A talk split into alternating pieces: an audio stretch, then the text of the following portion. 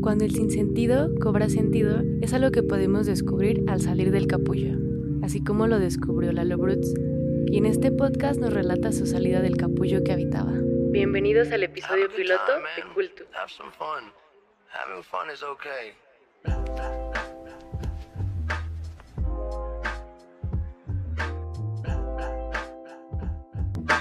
¿Qué onda? ¿Cómo están? Yo soy Lalo Brutz y estoy muy emocionado porque me tardé bastante tiempo en sacar este proyecto, este podcast que tiene bastante corazón, tiene un montón de cosas. Y si tú lo estás viendo en YouTube o en Zoom, porque este es un piloto de Cultu eh, y que también nos costó bastante trabajo encontrarle un nombre.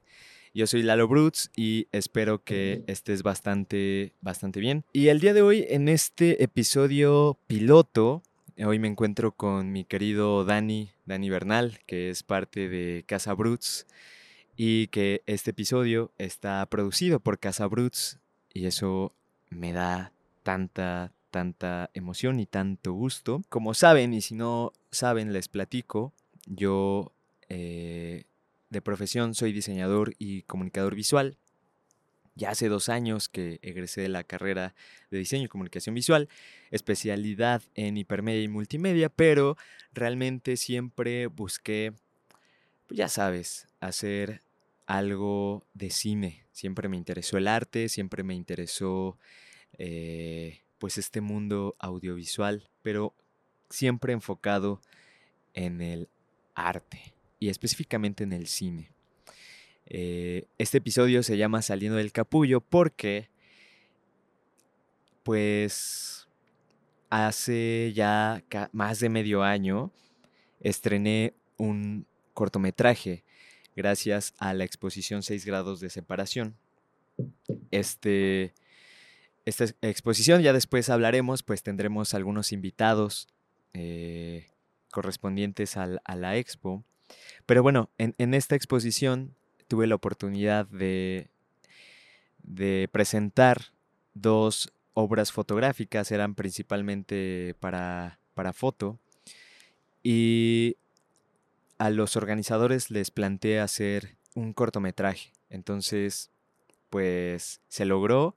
También con Casa Bruts, con los elementos de Casa Bruts de ese momento, que les mando un gran saludo a, todos ellos, a Diego, a Andrea, a Itzel que también andaba por ahí, y a todos los que hicieron posible Capullo.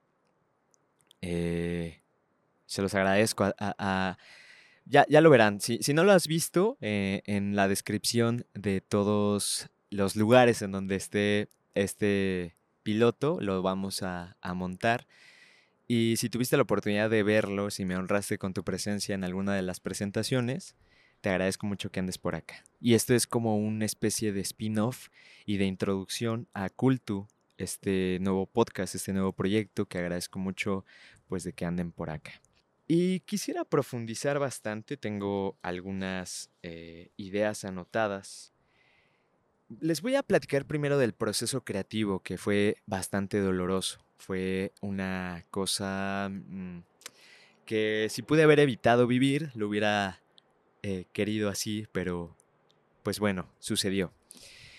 aparte de Capullo, tengo otro, otro proyecto que nació en el 2020 llamado Paltlalocan, que creé junto con Diana de la Paz, una gran, gran amiga eh, y colega y, creativa y todo, todo lo, todas las flores. Eh, creamos Paltlalocan en el 2020, hablamos acerca de, de Día de Muertos a través del del diseño, a través de, eh, del arte, de la poesía. Y nos acompañó en el proceso algunas marcas como FetMerch, que les mando un abrazo, les mando toda la buena vibra porque sin ellos no hubiéramos logrado ciertas cosas. Paltlalocan fue un éxito, tuvimos patrocinadores, pedimos dinero a la gente y funcionó. Y el segundo año en el 2021 yo dije, tenemos que hacer algo mucho más grande, mucho más chingón. Y así fue. Desafortunadamente Diana de la Paz no pudo eh, ser parte del proyecto por pues algunas cuestiones personales. Pero bueno, lo, lo hicimos y ahí fue donde nació Proto Casa Bruts, porque no existía como tal eh, Casa Bruts. Y ahí nos apoyó pues de nuevo Carla, Diego, Andrea y estuvo un elemento bastante importante que se llama Vanessa, que también le mando un, abrazo. Ella se encargó de la parte administrativa y de todo lo demás que, yo no era, yo no soy tan bueno.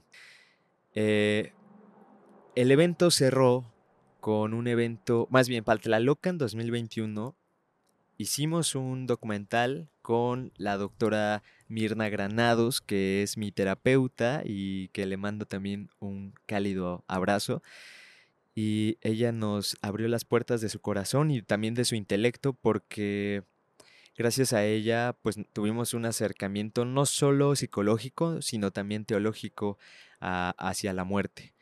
Y entonces eh, les comento que hicimos una serie de cosas, no les voy a platicar tanto porque ya se viene también Paltraloca en 2023 y eh, pues bueno, en este, en este año 2021, aparte de hacer eh, todo lo que hicimos en, el, en, el, en la primera edición, que fue stickers, que fue flyers, que fueron este video, un audiovisual, o sea, varias cosas, ¿no? Que solo lo gestionamos esa vez Diana y yo. En el segundo año, pues ya estuvo, había más gente, había más producción, conocimos a un colectivo gracias al profe Palma, que también fue un gran mecenas, para los amantes del arte sabrán a qué me refiero, y los que no, pues los mecenas son los que patrocinaban a los grandes artistas del Renacimiento y que les daban eh, pues un varo, ¿no? Para, para poder realizar la, pues su hacer como, como artistas. Bueno, Palma se comportó como un gran mecenas. Entonces él nos presentó a, al colectivo Gallo Rojo, que también les mando un gran abrazo. Aquí este, este podcast es de saludos y de abrazos y de todo. Pero bueno, ellos eh, nos apoyaron a hacer eh, un mural. O sea, es algo que tampoco yo me imaginaba que, que llegaríamos a hacer, pero hicimos un mural y wow, quedó increíble. Igual si, pues ya en la edición, el Dan y yo podemos ilustrarlo con las imágenes, lo vamos a hacer. Este, y nos apoyó también Cintia. O sea, eh, así, fue sumamente colectivo, ¿no? Y eh, en el cierre de Paltlalocan, pues presentamos todo lo que hicimos. Presentamos eh, el video, que, que digamos que en el video pues fue una especie de documental, salimos a la calle, le preguntamos a las personas qué opinaban acerca de la muerte, cómo veían a la muerte. Y en el Paltlalocan 2021 eh, sucedió que, que giraba en torno una pregunta muy profunda que decía, que, que, decía algo así. ¿Qué le dirías tú a la persona que ya se fue si tuvieras la oportunidad de verle? Entonces recibimos respuestas sumamente profundas, sumamente fuertes y no solo en el video, sino también lanzamos una convocatoria y en esa convocatoria eh, pues mucha gente nos mandó y fue catártico, fue muy catártico. Entonces, después, imagínense, de toda esa catarsis, de ese proceso durante meses de crear Paltlalocan y de toda la gente que estuvo con nosotros, eh, y el evento que estuvo chingón, eh, tocó Fernanda Belcebú, tocó Roberto, o sea, mucha gente involucrada, mucha gente muy talentosa. Eh, dimos reconocimientos, o sea, fue increíble, fue, fue genial, fue mágico. Eh, unos días después de Paltlalocan fue el Día de Muertos y el primero de noviembre mi abuelo enferma tremendamente. Eh, resulta que le tienen que poner un marcapasos y pues la familia pues entra en una energía pues diferente, compleja. Y yo también me enfermo, horrible, me enfermo horrible. Eh,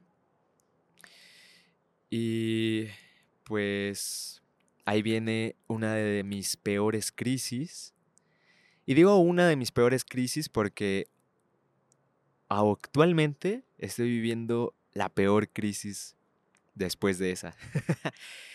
y hoy lo digo más, pues, un poquito más, más relax, pero realmente la he pasado mal, con muchos duelos, pero ya habrá otro episodio de eso. Les voy a hablar de, esa crisis. En esa crisis empecé a disociar lo que después supe que era disociar, que es como cuando te ves al espejo y resulta que pues que no te conoces, ¿no? Y a, la persona que ves en el espejo, pues no la reconoces y eres tú. Y entonces eso duele. Y empecé a maltripearme, empecé a dejar de contestar mensajes, empecé, de empecé a alejarme de las personas que quiero. Eh, mi mamá estaba muy preocupada porque yo en las noches lloraba, este, así como, uh, ¿no? O sea, me, mordía así como la mano y, o la almohada para que nadie escuchara, pero obviamente pues las jefas saben, saben cosas. Y ah, no sé, fue difícil, entré en una crisis de como muy, muy compleja porque decía, bueno, en, en Paltlalocan había gente que hasta me decía, el artista, ¿no?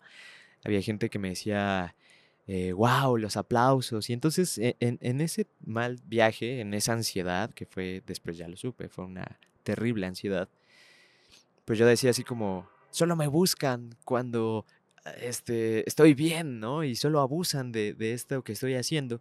Y pues para nada, para nada, solo era mi cabeza traicionándome.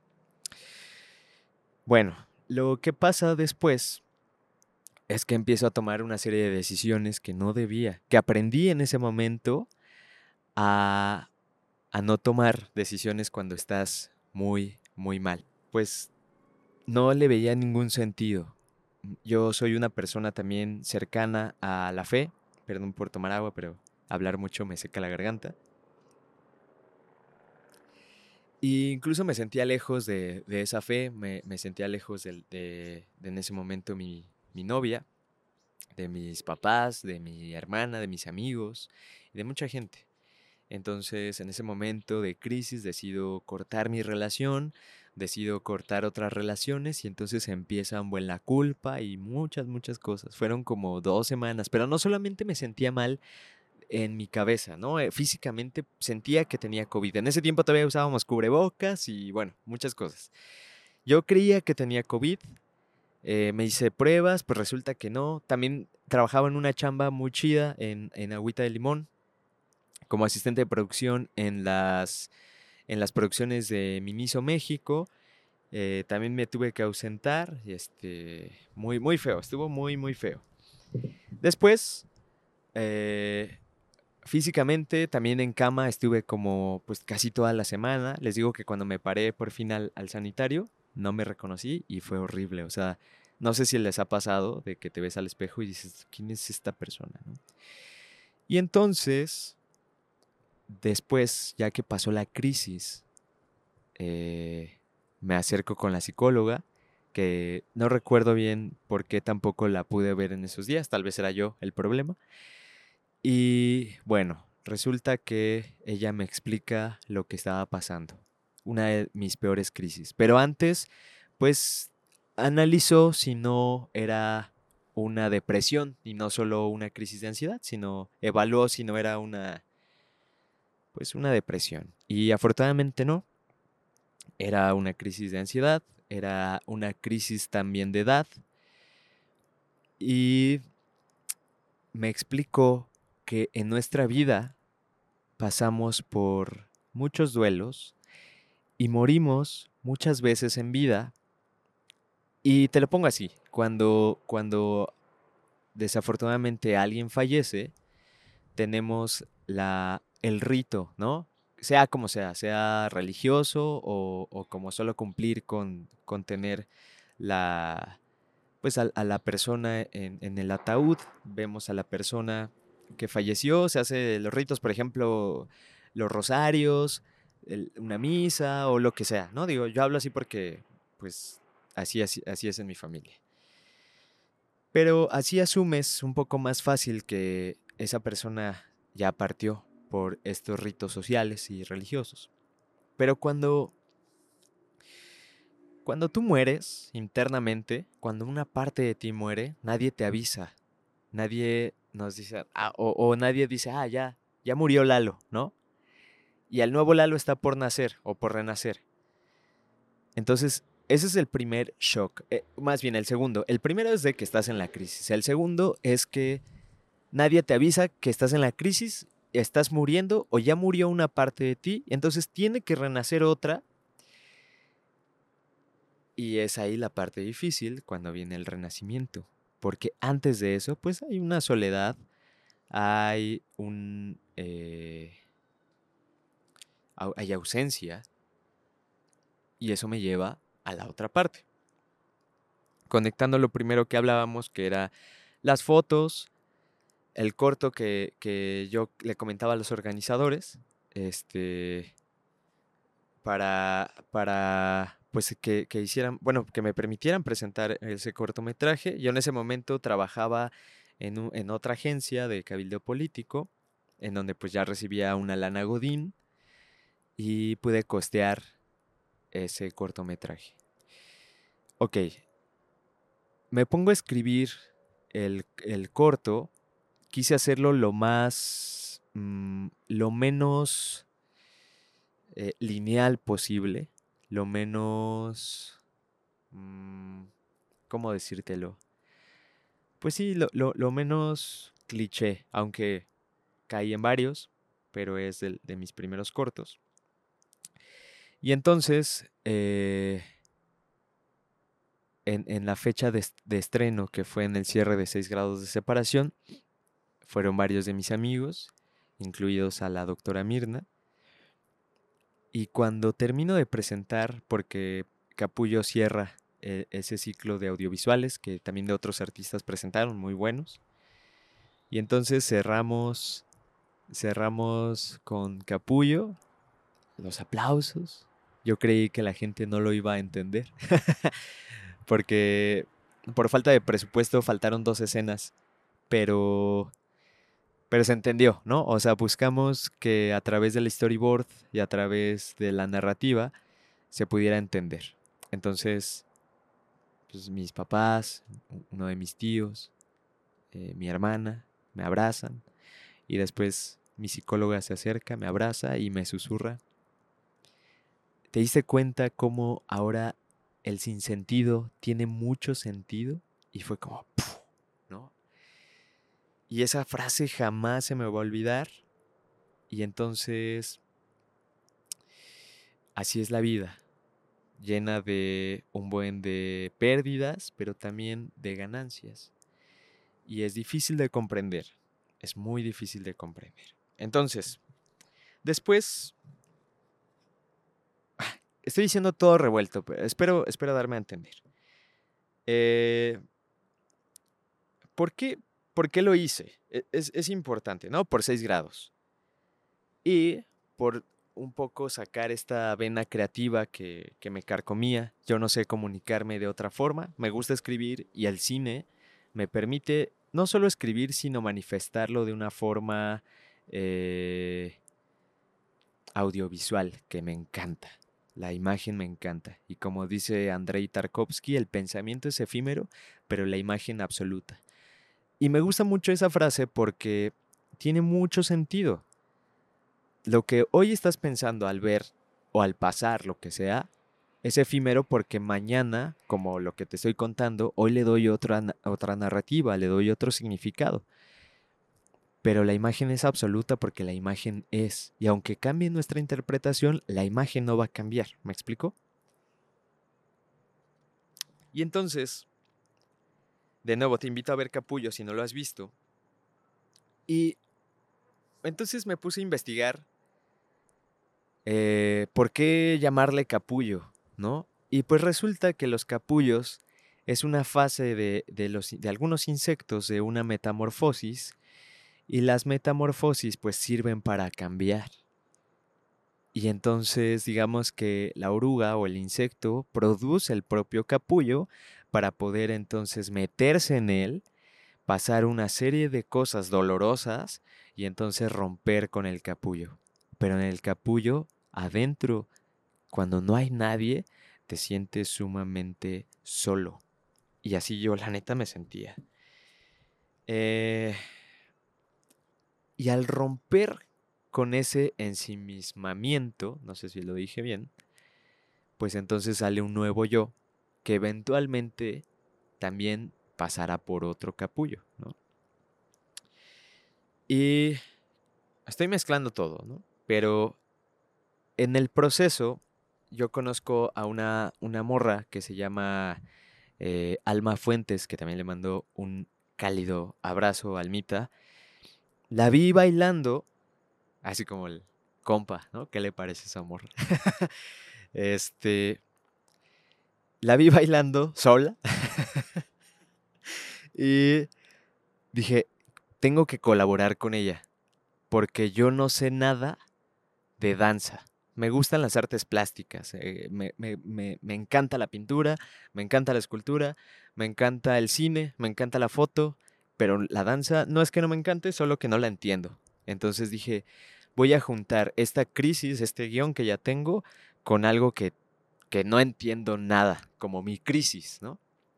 Y entonces empezamos a tener reuniones y este y en esas reuniones pues le pedí que no, no construyéramos un personaje, le conté algunos secretos muy intensos míos, le pedí que ella me contara también algunos para eh, tener esta complicidad entre intérprete y director, ¿no? Porque yo le decía, quiero que seas tú interpretando lo que yo sentía, ¿no?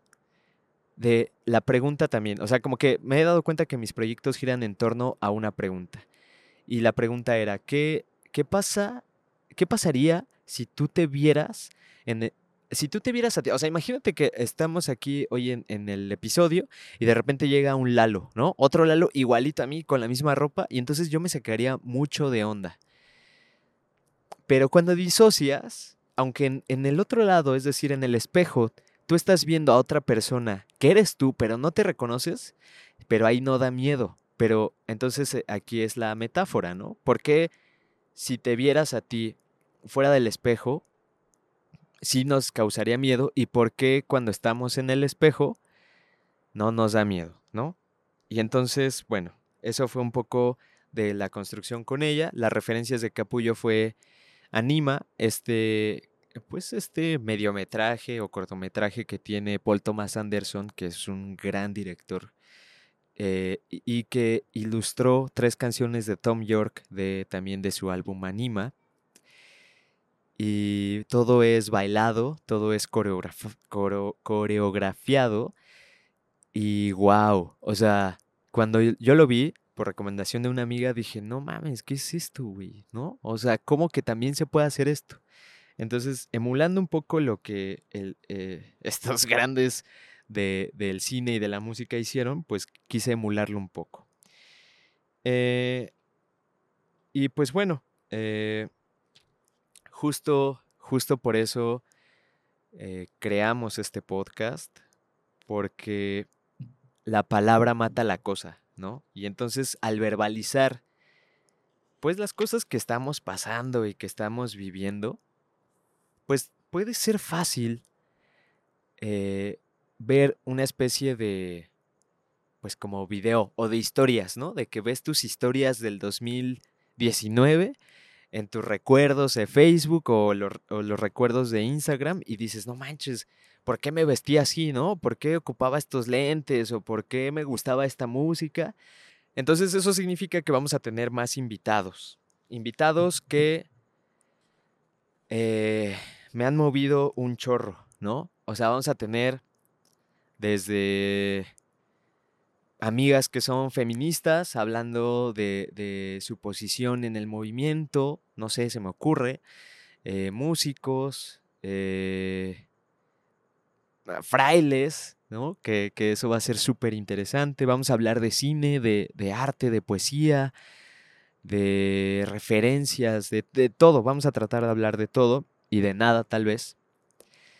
Y esto nació porque yo, no solo en la peda, sino en la vida, cuando hablo con alguien, este, terminamos hablando de cosas sumamente profundas, ¿no? De, de arte, de Dios, del universo, de, de, cosas.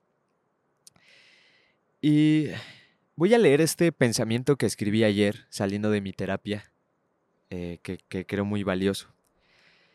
La, la, metáfora del capullo es que al estar dentro sentimos que estamos solos, pero no lo estamos, lo que decíamos hace rato.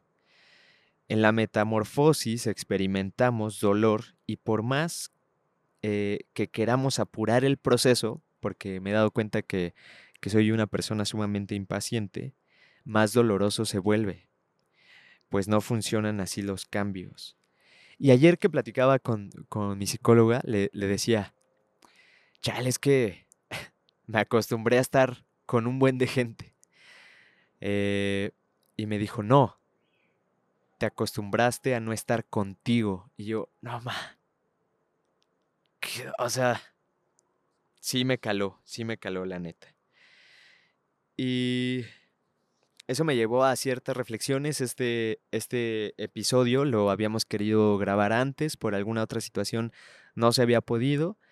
Pero hoy, hoy fue el momento y creo que ya está completa todo, ya está completo todo esto que, que, necesitaba hablar, que necesitaba sacar y que necesitaba introducir al podcast. Y pues creo que todos estos procesos, a, a pesar de que son incómodos, son dolorosos, son lentos, pero me atrevo a decir que son sumamente necesarios. Y pues ni pex, así es la vida. Y, y, es parte de. Pero como lo dice mi gran amigo Lalo, eh, el otro Lalo, eh, hablar sana. Y agradezco mucho a, a, a, mis compas, a mis amigos, a Dani que está hoy aquí, que también él ha sido parte importante de este proceso, no solo de producción, ¿no? Que es un rifado haciéndola, sino también de un avance en esta nueva crisis, que ya habrá momento de, de que lo, lo platiquemos y lo charlemos también en un podcast. Y ha sido muy importante a mi hermana también, ¿no? Que, que es parte también de Casa Bruts. Y que el hecho de que se llame Casa Bruts, pues a lo mejor por el apellido de Lalo Bruts, pero también casa porque quisiera que la banda que colaboremos nos sintamos como en casa y que todas las ideas que traigas, eh, pues sientas que estás con alguien en, en tu casa y que nos la vamos a pasar chingón y que también van a pasar cosas gachas en el, en el proceso, pero al final de cuentas es parte del proceso. Y pues ya para, para cerrar este primer episodio, eh, bueno, este piloto que si lo estás escuchando en Spotify o en Apple Music o en YouTube, significa que le gustó a la banda que se lo enseñamos antes, que nos gustó a nosotros principalmente y que este es el episodio cero. Te doy la bienvenida, estoy muy contento, estoy muy emocionado porque este proyecto tiene años en que ronda por mi cabeza, tenemos meses preparándolo y pues tenía miedo a que no saliera algo chido y por eso se llama culto. Y ya, también lo voy a dejar así porque más adelante pues ya tendremos el chance de, de hablar por qué se llama así. Y pues nada, yo soy Lalo Brutz, te mando un fuerte, fuerte abrazo. Agradezco infinitamente que me hayas escuchado mientras vas en el carro, mientras vas en el transporte, en la escuela, mientras estás lavando los trastes. Tratamos de hacerlo de media hora para que sea chido, para que no sea tanto choro. Eh, los siguientes episodios va a haber eh, invitado. Eh, igual si tienes alguna sugerencia, no se vale invitarse, autoinvitarse al podcast, eso es de mala educación, pero se vale eh, este, pues decir, mira, esta persona es súper interesante y podemos charlar. Nada, gracias Dani por la producción. Estuvo muy, muy chingón. Te mando un abrazo. Y recuerda que todo, todo, todo, todo, todo va a estar bien, carnal. Un abrazo a donde quiera que estés. Bye. chingón, chingón.